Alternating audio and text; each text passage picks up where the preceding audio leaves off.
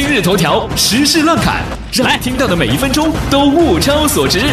好嘞啊，那么首先我来推荐一条新闻，这条新闻大家应该关注了，就是北京市统计局、国家统计局、北京调查总队联合发布的最新数据显示，嗯，说二零一五年北京市社会消费品零售总额达到了多少呢？你们猜一下？五块、十块、二十五、三十。你一说这个，我想到了周末咱们的那个拍卖会 啊，拍卖会啊，这零售总额达到了一万零三百三十八亿元。亿对，连续八年保持全国大消费城市的地位，连续第八年保持全国最大消费城市地位。讨厌。那我们不禁要问了，嗯，北京这个零售品里边这么多钱，嗯，房子算没算里边？说到这个这个拍卖，说到这个费用啊，说美国媒体呢就最近发了个报告说啊，哎，北京的研究机构有两项新研究表明，社会的贫富不平衡日益突出。哎，贫富差距，嗯，哎呦喂，哎呦喂，调查显示说中国贫富失衡，显然每个人都能感受到这次调查结果的。这个问题怎么了？我们一点都不失衡。我跟你说，大家不要轻易相信什么美国呀、巴西那些烂刀子那些调查。了解我们国情吗？我们平均的话，这是可高了。要比如说吧，说回了我们这个昨天、前天两天海洋环球旅行团粉丝同乐会的事儿吧。嗯，小爱一到现场啊，观众朋友们都疯了。大家不信的话，可以看看昨天晚上八点钟我们推送的图文当中的第二条，看看那段视频。小爱在后面都没法挤的，都没法出场了。现场上千位听众朋友在那呜嗷喊叫的，哎，给我们拍照合影留念，啊，整个那个氛围真好，感觉耳朵都要被震得耳鸣了。是啊，呃，这两天呢，我们和听众朋友呢一起的这个努力之下呢，我们终于为大家谋取了那么多那么多旅行产品的福利。希望大家二零一六年旅行快乐。再来说，还是和钱财有关的一个事儿，在江西呢，有位王女士。江西是哪儿？你们可能不知道，小爱的出生地呀，户籍所在地。你是不是在那儿出生的？对呀。啊，那还是应该是在一九七几年来着？不是，一八七几年。哎呀，啊，江西。嗯，有一位王女王女士，她参加了一个公司的抽奖，然后中了头奖大奖。但是呢，兑现不了。于是呢，王女士特别高，特别生气，因为这个大奖根据她那个公司的那个抽奖程序显示十几万呢。于是直接就把对方的公司告上了南昌西湖法院。但是没想到啊，法院给出了这样的答案。呃，你别让我来念这个答案，因为我又不是广西的，也不会学广西话。江西，江西话。我跟你话噻，微信里没有用嘞，因为那拉得够个钱呢，才有嗰种五千块钱。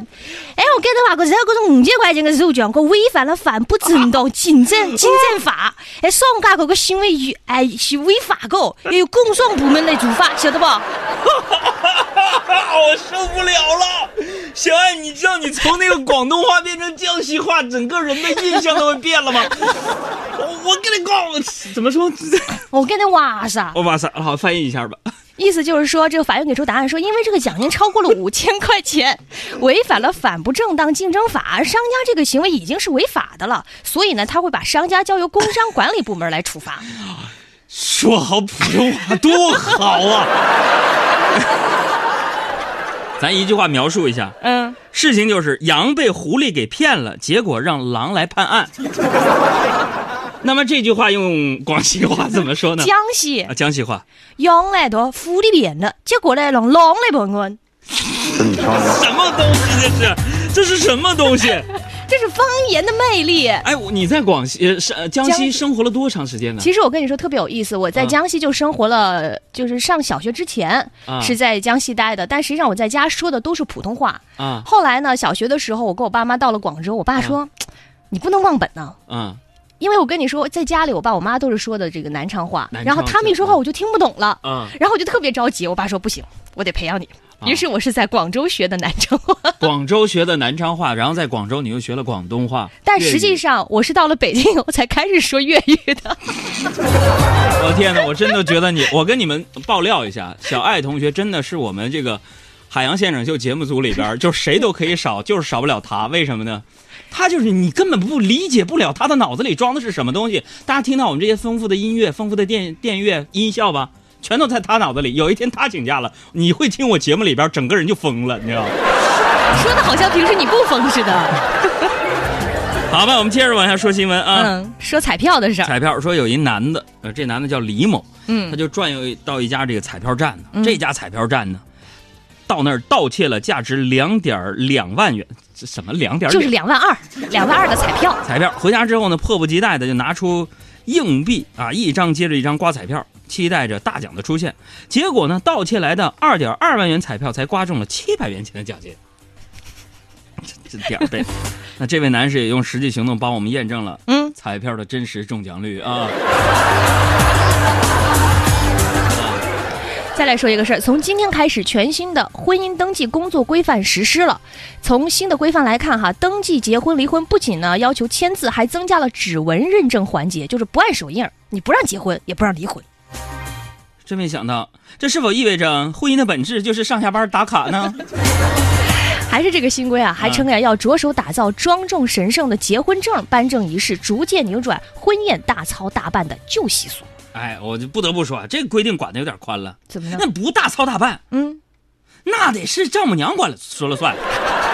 你你得出台一个管理丈母娘的语言行为规范准则，或者是行为指导意见。春节临近呢，新一轮的逼婚潮也将近了。网上一组“春节走亲戚一定要先发制人，只能帮你们到这儿了”的这个图片呢热传啊，相信大家都看到了。是，我觉得大家伙看待问题的角度有点片面啊。你要知道，就很多时候亲戚问长问短，并不是真的关心你，他们只是想确保一下自家的小孩过得比你好。而那些真正关心你的亲戚，感情那都在压岁钱里呢。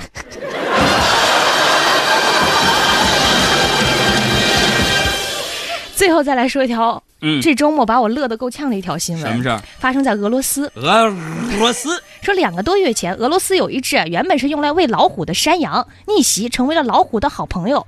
这老虎和山羊啊，就像一对情侣一样。老虎好吃好喝伺候着山羊，让它一呃这个瞬间就胖了四十斤，感动了全球的网友。但是没想到呢，这个山羊啊有点作，经常用羊角去顶老虎，还没事踢它。大部分的时候呢，老虎都忍气吞声的走了。但是最近呢，老虎终于忍无可忍，把羊给扔下了山。这个羊呢，虽然没有受啥伤，但是内心受到了严重的刺激。为了平复双方的心情，饲养员不得不将山羊牵走。这家伙整的，哎呀，不管怎么说，这个事情告诉我们其实两个道理。嗯，第一啊，就是恋爱期间无论男女不能太作，因为作死真的会死。第二呢，即使是恋爱了，也得控制食量。嗯，你一年胖四十斤，你说你过不过分？那么从另一个角度来看，这则新闻又一次警告了那些即将结婚的男士。怎么说？谈恋爱的时候啊，那些温柔的像山羊一样的姑娘们，结婚之后呢，很有可能比老虎还厉害啊！这首歌送给结婚的哥们儿们。干嘛那么客气？救个急。说。跟我结婚。像